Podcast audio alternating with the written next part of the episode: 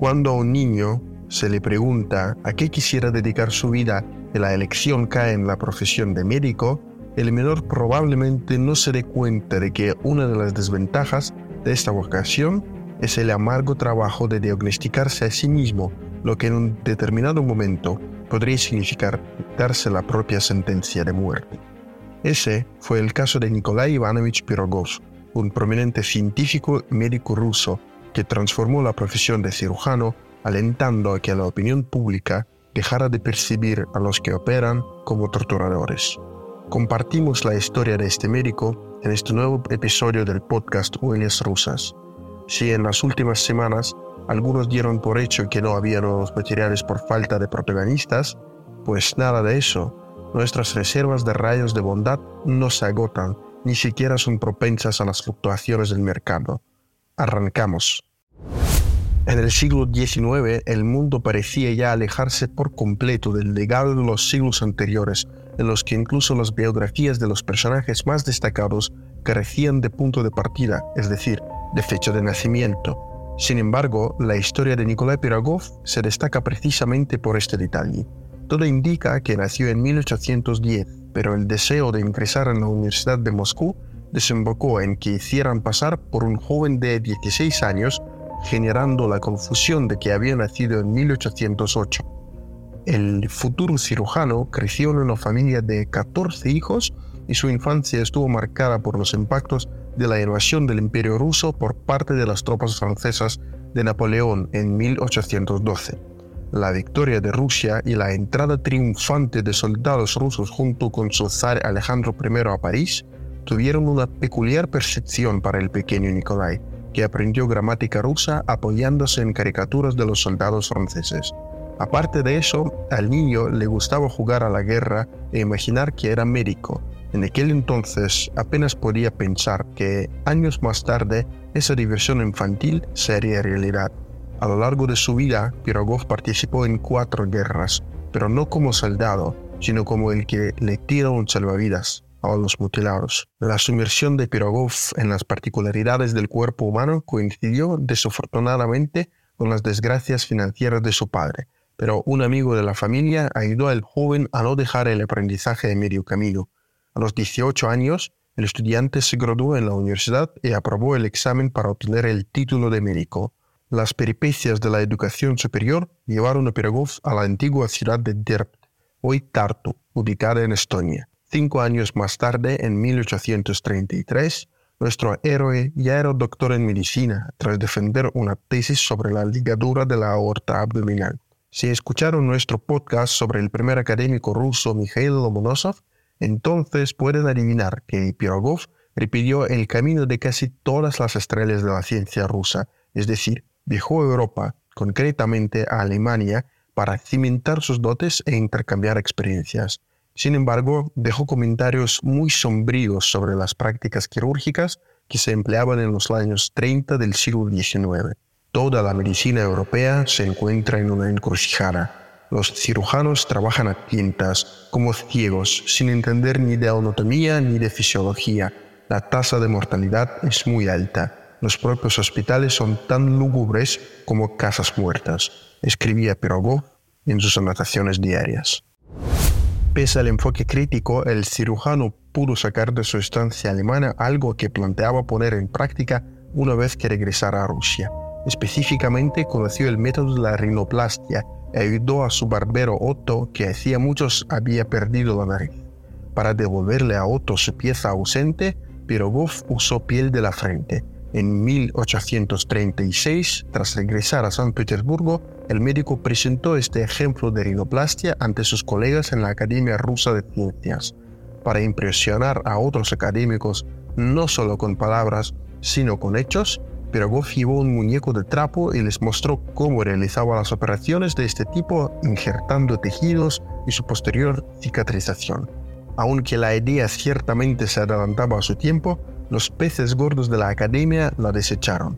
Esto dejó una de las muchas heridas en el alma de Pirogov, que a lo largo de toda su vida andaría a las malas con sus superiores, debido a la complejidad de su carácter y el constante deseo de desarticular con datos empíricos la fachada de semiverdades el engaño. A pesar de sus dificultades para convivir en armonía con colegas, Pirogov acabó instalándose en San Petersburgo en 1841, donde se hizo cargo de una clínica en la que practicaban los estudiantes de la Academia Médico-Quirúrgica.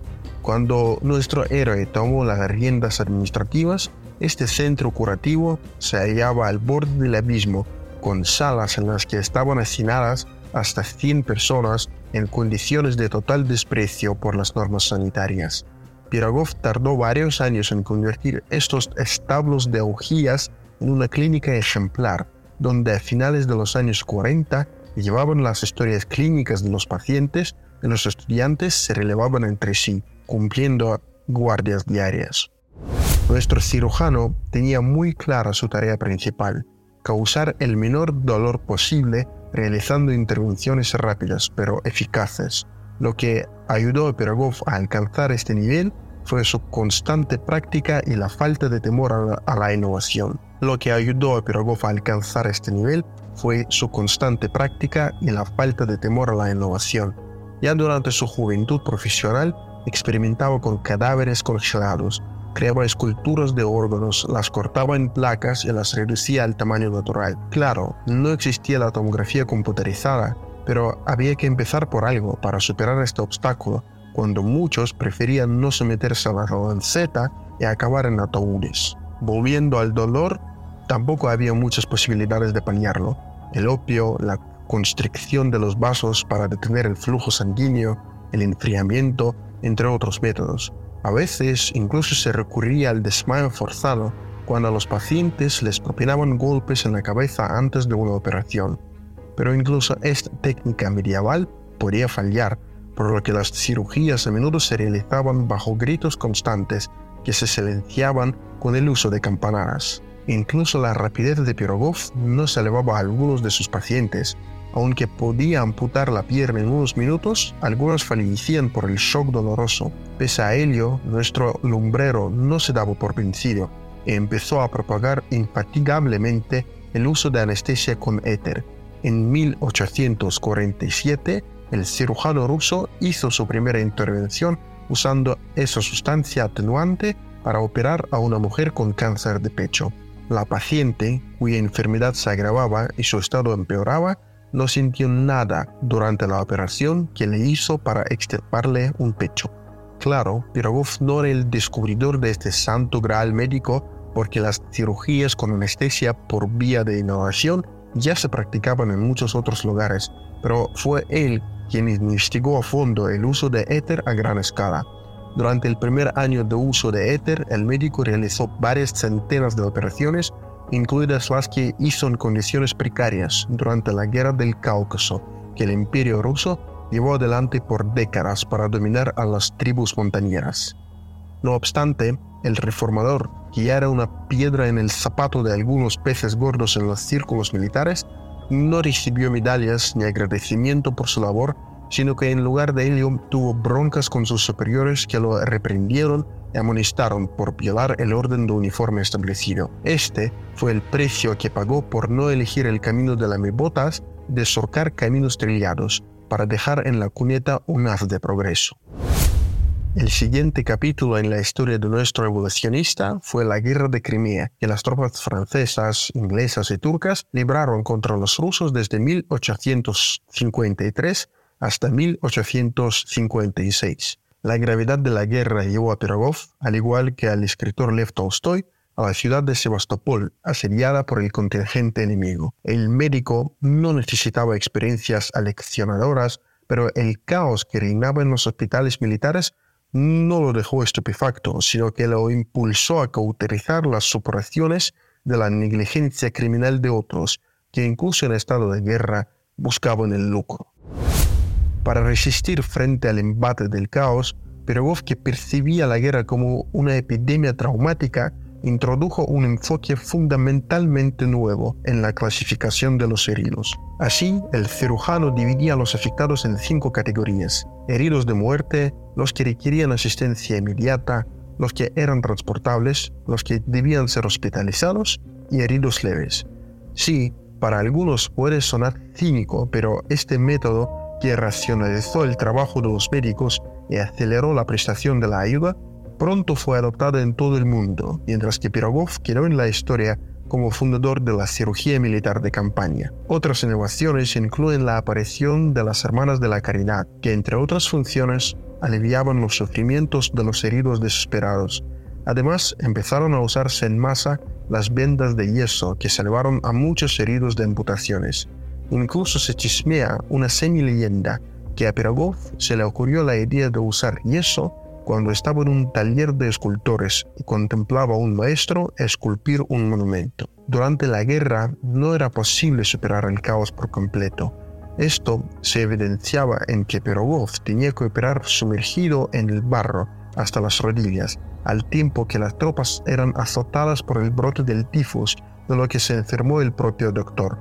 Pese a todas las dificultades, la gloria y los mitos alrededor de Pirogov llegaron a tal punto que una vez los soldados le llevaron un compañero decapitado, pensando que el cirujano le cosería de nuevo la cabeza usando su aguja mágica. Sí, la autenticidad de esa historia plantea dudas, pero queremos creer en su veracidad, conociendo ya la historia de Pirogov. Al igual que con la clase de maestría en rinoplastia ante el profesorado atrasado, Pirogov volvió a caer en desgracia, pero esta vez chocó contra el mismísimo emperador Alejandro II por revelar el verdadero estado de cosas en el ejército. Aunque este zar pasó a la historia como un reformador que abolió la servidumbre y dio el impulso necesario para el desarrollo del país en todas las esferas, los dos progresistas no llegaron a un acuerdo de convivencia, por lo que Pirogov fue enviado al llamado exilio honorable. Así, de golpe, el cirujano, que ya era reconocido en Europa, se asentó primero en la ciudad de Odessa y luego en Kiev como síndico de los distritos educativos correspondientes. Otra vez, la vida profesional de Pirogov fue desviada de su curso, pero él no se rindió. Por el contrario, el médico asimiló su nuevo puesto como un desafío y se dedicó a ello con entrega absoluta, e incluso se montó sobre los hombros la tarea de filosofar. Alguien me preguntó, ¿para qué estás preparando a tu hijo? Para ser una persona, respondí. No sabes, dijo el que preguntaba, que no hay personas en el mundo. Necesitamos comerciantes, soldados, mecánicos, marineros, médicos, abogados, no personas.